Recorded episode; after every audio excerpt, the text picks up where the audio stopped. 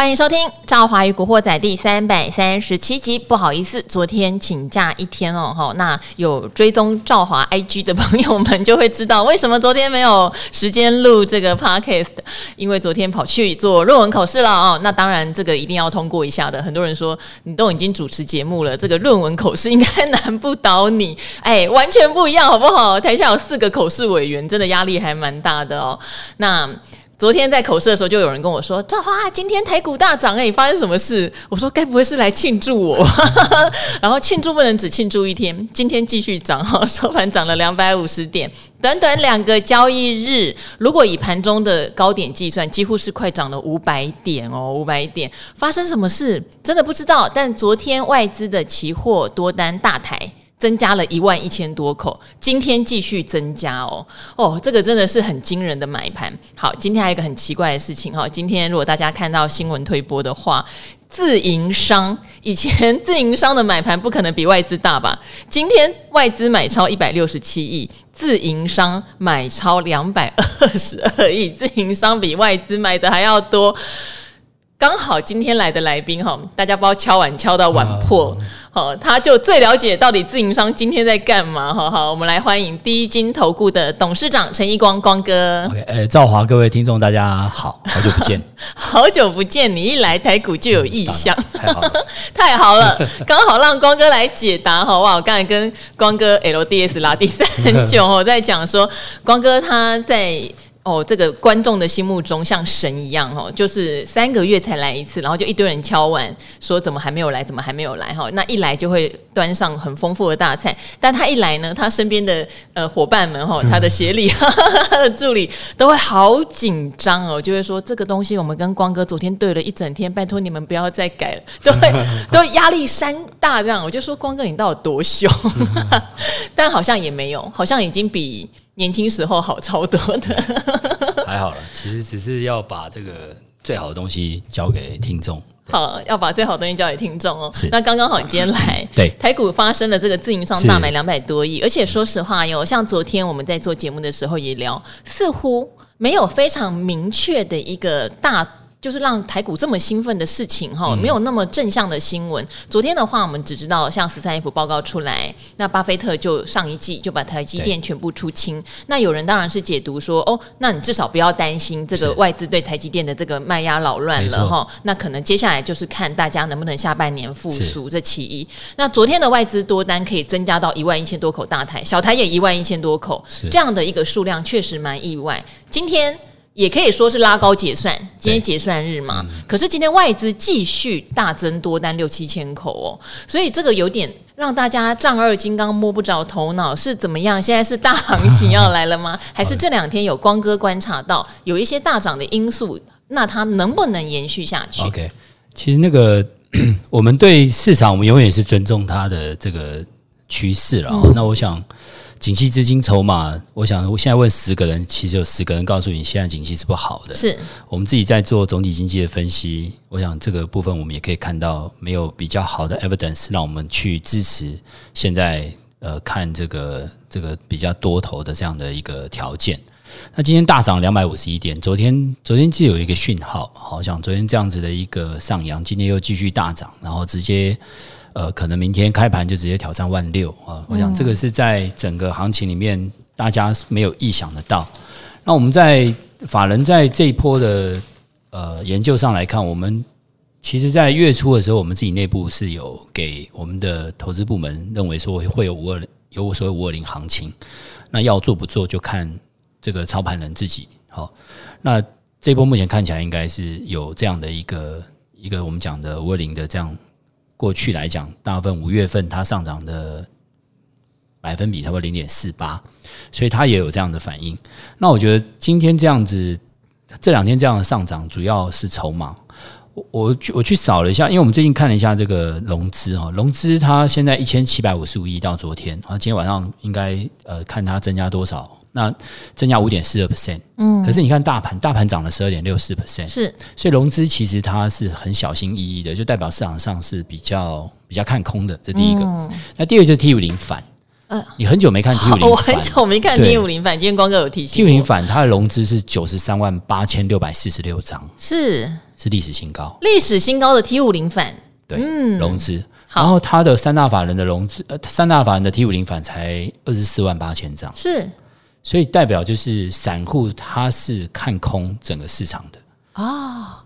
因为我今天光哥提醒我说，你知道 T 五零反的那个买盘创新高的时候，我说有吗？我因为我有一段有一段时间没有特别融资了哈，我一段时间没有留意 T 五零反了。对，一我一直认为这个市场上做空的空军在第一季可能真的都被打挂了，然后加上要除权息的会公布股利要开股东会会有回补嘛，所以就一直没有注意到空空方讯号。然后那个 Margin Call 就是那个龙券，龙券它从四月十三号。低点十九万张，十九万六千张之后，其实一路到昨天是三十二万张，是它增加了六十二 percent。因为四月十三号是 margin call 的 due day，是就是最后一天，所以它那时候就开始一路增。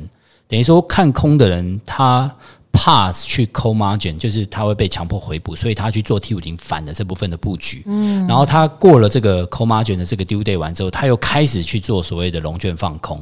那这个是在整个筹码里面，然后再加上借券，借券现在的借券余额差不多是呃一千多万张，然后金额是七千多亿。嗯，其实那个借券那个。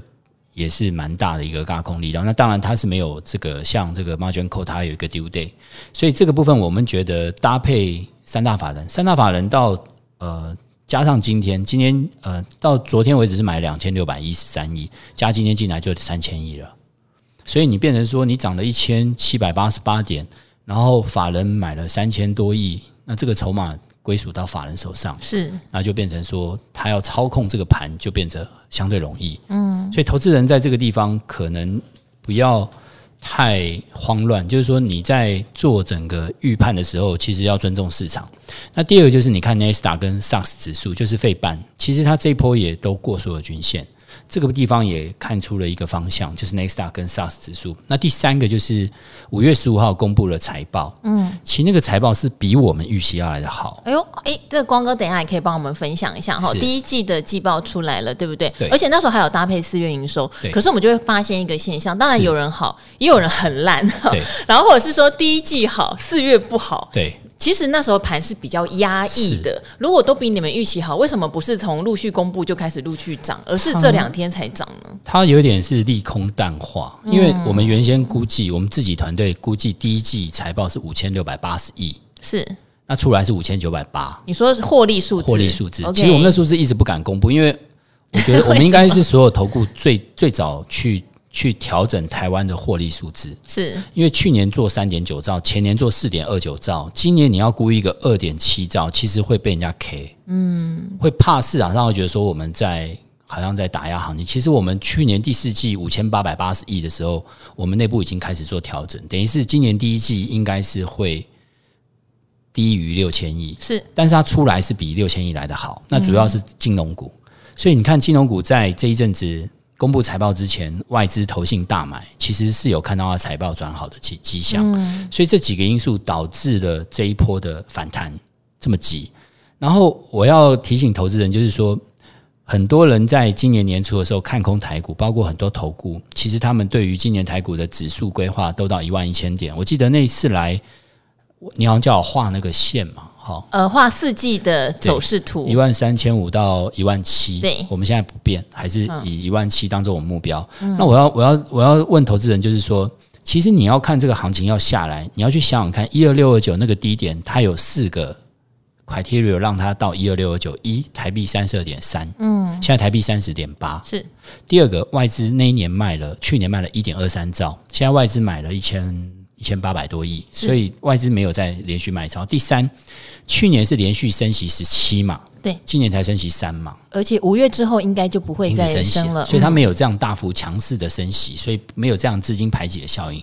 最后一个就是去年的获利数字是逐季下降，今年的获利数字是逐季上扬，所以我们还是觉得说，今年其实在。整体的行情，二三季是让你可以在这个地方布局的时间点，它的高点应该在第四季。诶，光哥，我问你哦，第二季有可能比第一季好吗？目前你们研究部估是这样子就对了。对，第二季应该有六千多亿，是，然后第三季七千多亿，嗯，第四季可能将近八千亿，但是。呃，这么好哦。对，待会我在你们的节目，我会把那个我们的我们的算法，好，我会有一个逻辑性，是，就是说我从总体基面 top down 的部分，嗯，我先去做一些预测，预测完之后，然后再拉回到 bottom up 去抓抓完回来。其实今年的这个获利数字应该是一季比一季好。可能第三季跟第四季差不会太多，但是还是会 QOQ 成长。我比较好奇的是第二季，因为你看哦，连台积电都讲说第二季可能会是他们最淡的一季。那为什么第二季现在总体来说会比第一季好？是不是有部分的产业其实比较好？对，那因为呃之前常常讲，其实光哥在第一季是看多的哦，有特别讲到开 party 的行情，从去年底开始开。可是通常进入到第二季，我们会观察一下，因为你资金。你走了一季之后，你会有点怎么讲？力气可能会有点用尽，你接下来就要基本面的跟上，对不对？那如果今天 台积电认为第二季是谷底，可是光哥却认为第二季，或者是光哥这边的研究部认为第二季会比第一季好，肯定是有一些产业已经提早离开谷底，开始复苏嘛。其实是滚动式的这个衰退，嗯，它会滚动式的复苏啊，滚动式的衰退，滚动式的复苏。投资人要理解这个重点，嗯、那我们就会看到。其实世界越乱哈，心则慢。这是我们上个月的 low show 的的那个主题，就是其实很多很多一些因素会让你在这个地方你会没有办法做判断。其实你要冷静下来，而且你发现从二零二零年开始到二零二三年，它每上下半年的这个主流股都不一样。我们可以看，在二零二零年上半年是可能比较大的是包括去美化跟防疫概念股，它都涨了五百多趴，去美化。然后防疫概念股会涨两百多趴，然后到二零二一年就涨到这个货柜，嗯，然后到下半年又进入元宇宙、低轨道卫星，对，然后到呃今年你会看到 ChatGPT 啦，还有这个解封概念股，嗯，其实它每一次的这个主轴都不大一样，所以我们觉得说，在整个主流类股的这个部分，会变成少数资金去追逐少数的股票，或是多数的资金去追逐少数的股票，会成为现在的一个。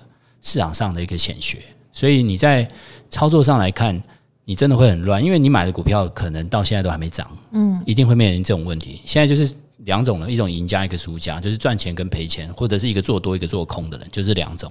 所以我们在看的时候，我们会认为说现况可能还是回归来看整个基本面。那基本面的话，我们一直以来就是用利率定锚嘛。其实五点二五 percent 的利率，其实你去看。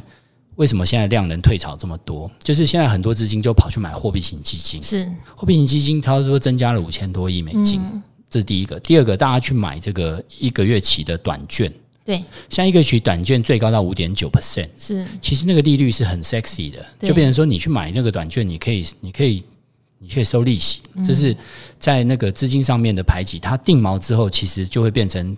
你的股市就不会这么受到吸引，所以我们觉得说，从宏观的角度来看，你要先了解，就是说，现在利率定锚，你要去找一个比五点二五 percent 还要高的产品，那势必你必须要去承担这部分的一个风险，跟你做这部分投资的判断，我觉得这个还蛮重要的。然后再来就是说，呃，整体的这个呃落底的这个讯号数字上来看，我觉得有一个密码数字叫十呃六加十加十四加十。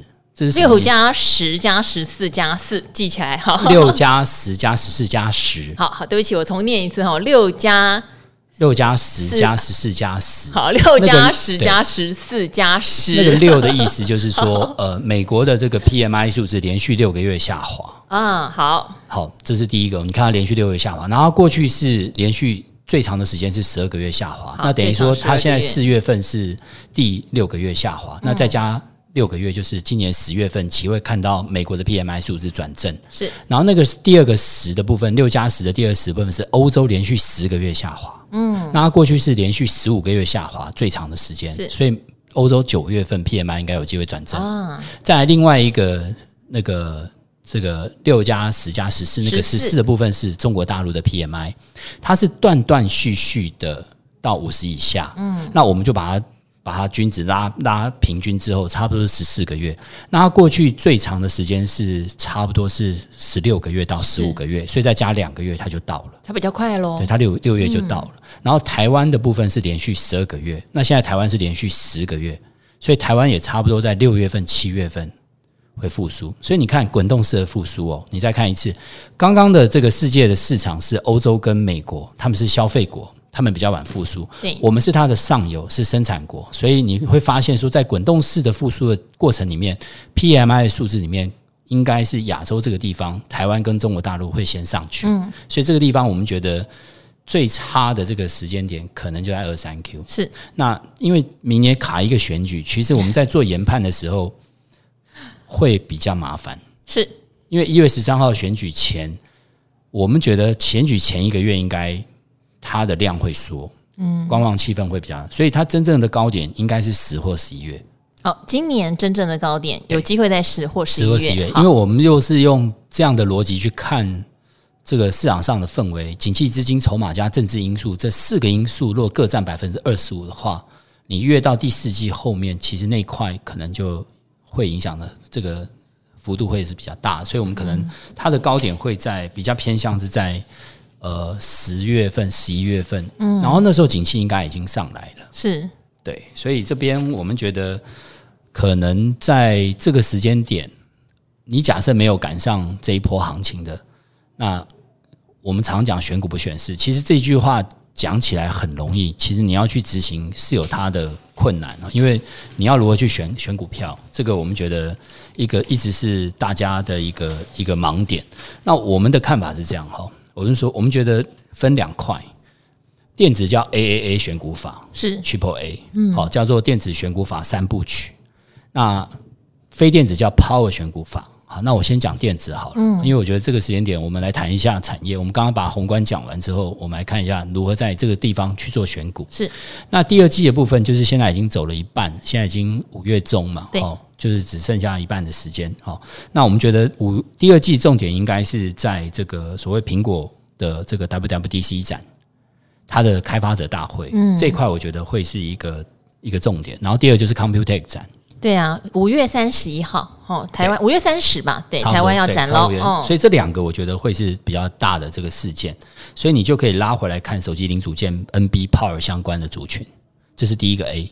那第二个 Q 三 Q 三就是苹果要发表，苹果要发表 iPhone 十五。那 iPhone 十五这次它的亮点其实就是 Type C 啦，还有它的机壳啦，还有它的这个处理器。其实这部分，呃，经过了前面两年的 COVID nineteen，其实 COVID 它会让这些呃递延的消费会出来。那我们从这次的手机的销售上来看的话，Android 受受伤是比较大的。那 Android 手机我觉得亮点可能就是在折叠手机。我不知道你有没有看那部连续剧《黑暗荣耀》？嗯，他那个折叠手机，那已经到第二季了，你还没有看？哎、欸，我光哥有时间追剧耶！我现在输光哥很远。我我没有。因为我们是看，因为去研究那个折叠手机之后来去看的这个。哎，其其实他那个有点是勾起五六年。我知道他们在韩国得很多奖啦，所以你喜欢的是那个反派，还是你喜欢的是那位老被霸凌的老师？宋慧乔哦，你喜欢的是宋慧乔是不是？其实两个都我往那个方向努力。其实 其实两个，他的他的那个折叠式手机会是 Android 的亮点，等于说是 OPPO 或者是呃华为还有 Samsung，是他们会在折叠这一块。那我们觉得 Apple 会上会跟上来，所以第三季的苹果应该就开始。那你在第二季先布局，所以你看大立光是它昨天那个跳空太漂亮了啊！今天先进光也涨停板，对，先进光、玉金光，其实光学类股它是有机会，是。所以在这个地方，你就觉就可以看出，在整个第三季就是半导体瓶盖光学伺服器，第三季在在这个第二个 A，那第三个 A 就是我们讲 AI 的部分，就是。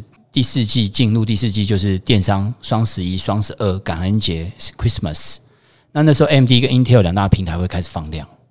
那呃，财报空窗期。那当然，这第二季的财报应该是八月十十五号公公告第二季财报，然后再来是十一月十五号公布第三季财报。所以可能要注意一下那个财报的效应。那我觉得三二三四季就是再重复一次它的类股，就是第二季就是显卡、Notebook、Power。然后搭配瓶盖，然后第三季就是半导体瓶盖光学伺服器，嗯，然后第四季就是 AI 车用跟做梦题材，又要回到第四季去。对，可是最近大家在炒 AI，是因为黄仁勋下礼拜要来台湾，对，哦、对，对，他五二七要先到台大主持毕业典礼，然后五二九会在 Computex 发表演讲这样子，嗯、所以现在就大家会一直期待他来台湾会对 AI 有一一番的旋风。可是光哥觉得要到第四季。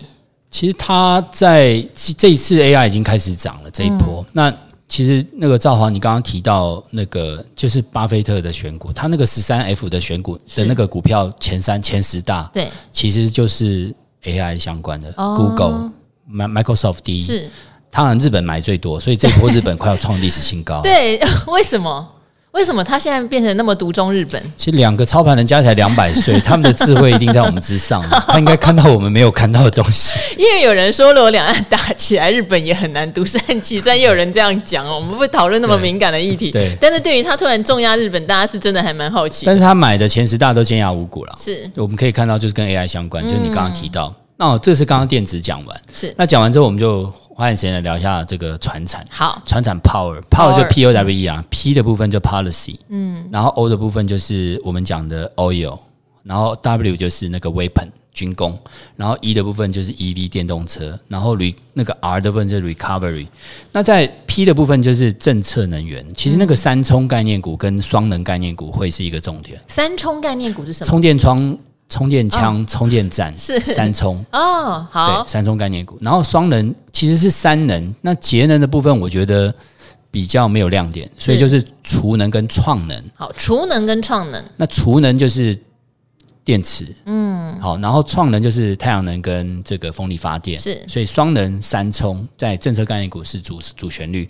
然后生技再生医疗法，我们认为下半年会过，是。对，所以生技股可能还是。一个主轴。那生技股里面，你们有去细分，比较看重的是新药，或者是呃原料药，或者是像宝瑞这种有数字的。好，有数字，但也有新药，对不对？对，有数字，然后它要并购。是，然后再来 Carbon 就是碳权。九月份它会在高雄成立交易所嘛？对，这一块。到底怎么评估 这一块？到底台湾厂商第一年应该没有什么赚钱不赚钱啦，对。对，但接下来怎么评估他们的获利面？其实它内部我们有去算过，对于水泥、钢铁这些产业，其实它增加的成本是蛮高的。是，所以你说通膨会不会再起？这个 carbon 进去的话，碳权跟碳税这两个是重点。是，这个我觉得可能它会在呃选举的部分题材会把它拿出来再、嗯、再讲一次。所以在 policy 的这三块。还是要看一下，是。虽然华子缴出了一个非常烂的这个第一季成绩单，其实那个碳权在六七年前我就有去研究，然后我还我还去马来西亚东马，我去看那个木山，是。那个很有趣哦。那个我们去看木山是去看棕榈树，嗯，然后棕榈树它我们看整整的，我们开了差不多四个多小时的车才到那，开吉普车，然后中间就是都没有厕所。我到了之后，我要看木山，然后看他那个那个木山的工厂，然后我要上厕所，没有厕所。他说：“你就找树去上厕所。”然后我就他就说：“你要小心，有很多蛇，响尾蛇。”等一下，意思是你上厕所可能会被蛇咬，你真的要小心啊！好可怕。然后我说：“为什么会有很多蛇？”他说：“他那个棕榈树里有很多老鼠，老鼠喜欢吃棕榈。”果实，嗯，然后就养了很多蛇去吃老鼠，老鼠。然后我就说，那那蛇那么多怎么办？他说，你有没有看到上面有五只老鹰？嗯，我说老鹰什么？他说他们养老鹰抓蛇。嗯，我说哇，这个食物链实在太完美了吧？是，它就变成一个一个一个 cycle，那就变成说那时候去看就是看碳权，就是说，哎，它它几万吨的这个二氧，它可以产生几万吨的这个二氧化碳的这个碳权的这部分的金额。可是那时候碳权交易所还没有出来，是，那现在有出来了。那个马来西亚、印尼那些就会成为一个亮点。嗯，那我只是说，刚好那时候在六七年前的时候就有这样的机会。是，其实我们那时候有一家呃，算 KY 公司要来回来台湾挂牌。嗯，那我们有去做一些评估。那时候我还还在还在写报告，那个 IPO 报告是要我要写的。后来我就去看了一下，那我就觉得很有感，就是说，呃，那时候欧盟在一九呃二零。二零一五年的时候成立，好像是七巴黎气候协定，他们就有要把这一块变成是一个一个一个一个 right，就是要把它附加在 我们所有产品上面。那我们二零二六年要接轨嘛，所以我觉得这一块可以看这 policy。第二就是 oil，那这个部分就是原物料。其实我觉得我这一次在推荐的过程里面，原物料是让我最挫折感的，是。因为我在之前我推像 Telecom 就是呃网通其实有上来，对，好、哦、网通这波其实还蛮强的，就是说我们有达到我们的目标。嗯、那我们这一波团队我们在检讨，就是说原物料为什么这次 OPEC Plus 减产它还是没上来？但是我觉得我们对原物料看法还是还是有它买进的的这个。对，为什么减产不但没上来，还下去哦？因为景气不好。好，因为景气不好，那要如何去看好原物料？因为毕竟原物料跟景气绝对息息相关。所以我待会那个节目里面会把原物料铜的部分跟 CRB 的部分把它拉进来一起看。啊、我可以，我觉得假设你今天还没有。呃，就是说你还没有跟上这个这波行情，其实它这一波原物料事实上可以观察，可以观察，因为没有什么涨嘛，它就等于还在低档区，对，对不对？原物料软跟硬的都有啊、嗯哦。那 CRB 指数其实它是从去年年底三百，现在是两百八十四，是跌了五五趴多。CRB 指数是十九个原料组成的指数，所以基本上假设它没有反弹，那今年的景气其实你就。可能不能太乐观，所以原物料它一定要上来，景气才有办法明显的回升。那当然你要搭配 PPI 的这个指数来一起看，所以我们待会会把那个部分跟用图看会比较清楚。嗯，好，这是第二个。好，这个是看理财达人秀的好处哈，因为光哥都会带非常多珍贵的图表，这个可能要用看的，但是用讲的，其实大家应该今天也吸收非常多了。对，然后再来就那个 Weapon，其实那个军工股它的那个预算。我们我我们去看一下那个国防预算四千亿，嗯，其实创历史新高。对，那你包括美国、包括欧洲、包括日本，它其实他们的防那个国防预算其实是蛮高的，所以这部分的 weapon 它的它的题材性是强，然后再加上说它的这个新的，它是属于新增量的部分，所以这部分是可以留意。不过因为呃那时候美国有二十五家军火商来台湾嘛，五月二号，很多人都认为说好像五月二号还蛮多军工股在那个附近。就创一个高点就下来，有利多出尽的味道。那我不晓得光哥怎么评估？再加上说，他们如果是接政府的标案，其实标案也会有今年获利的一个极限嘛。对，因为它是属于寡占市场，嗯，它不是 free competition。我们在做所谓自由竞争市场的时候，其实你可以。有一个本益比去框它，对，但是它是一个寡占市场的过程里面，其实它就变成享受比较高的本益比，是。就变成你要反用题材性的方式去投资，嗯，那这种就是潜藏了，因为你你要 buy and hold 的，你要买成长性的股票，对，那你这种股票就是题材性，是，那我觉得这可以拿来当做题材性。那第倒数第二个就是 EV 吧，就是呃电动车，嗯，其实其实制造厂商他会去发动。让消费者去做消费行为的改变，就包括我们刚刚提那个折叠机，你记不记得我们之前用那个折叠机 Moto 的 V 三，其实那支卖的很火，真的卖的非常好。然后突然之间，智慧型手机出来就把它取代了。是，那现在回过头来，大家又要去去做这个智慧型手机，那就像现在的燃油车，你燃油车开起来有那种，就是有那种声浪的那种。那你现在电动车你没有声浪，嗯，那你又要去你的 Taycan，你用那种人就是那种电脑合成的声浪，其实是蛮假的，就变成说 EV 的车，它会制造厂商去发动你去做这样的改变，那就会成为你家里的第二台车或第三台车。那最大问题是里程焦虑，嗯，因为当你有这个 EV 的车的时候，你不像摩托车，你可以移动性比较强，但是你可能。你有没有看到大陆？他在高速公路塞车完之后，他的这个 EV 车、电动车是吊掐在高速公路上，然后他从后后窗拿出一台发电机，砰砰砰砰那边充电，你不觉得很很好笑？大陆比较有这种焦虑啦。台湾的话，因为毕竟我们还是比较小一点，对，那这个就是家里面可以装，就是 EV 的部分会是今年一千五百万台，Y Y 三十七 percent，是。其实这个消费性产品。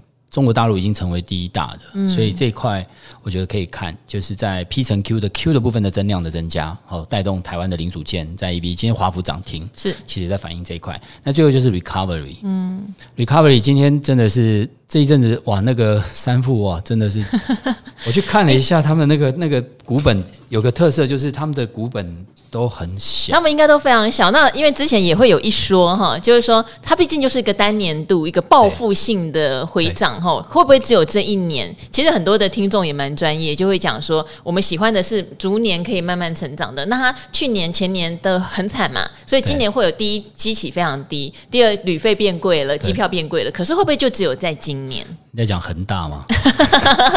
你不觉得有点像吗？我相信你现在应该已经定了暑假的行程了吧？你的机票应该就很贵，或是你现在要出去海外的话，你要做对像商务舱什么都贵到一个离谱。对对啊，其实他你去看那个三副股本三点六亿，第一季赚两块二点零二，是他过去二零一九到二零二一年都是亏损的，二零一九亏一点二五，二零二二亏一点六四，二零二一亏两块。其实它就是像你刚刚讲报复性旅游，嗯、是。那你看易飞网，它第一季才赚零点一二，它那股本才四点二八亿，它的净值才不到七块，嗯，股价四十二块，嗯。然后五福，它六今天收六十四点九，第一季赚一点八亿，股本三点三八亿，其实股本都很小，是。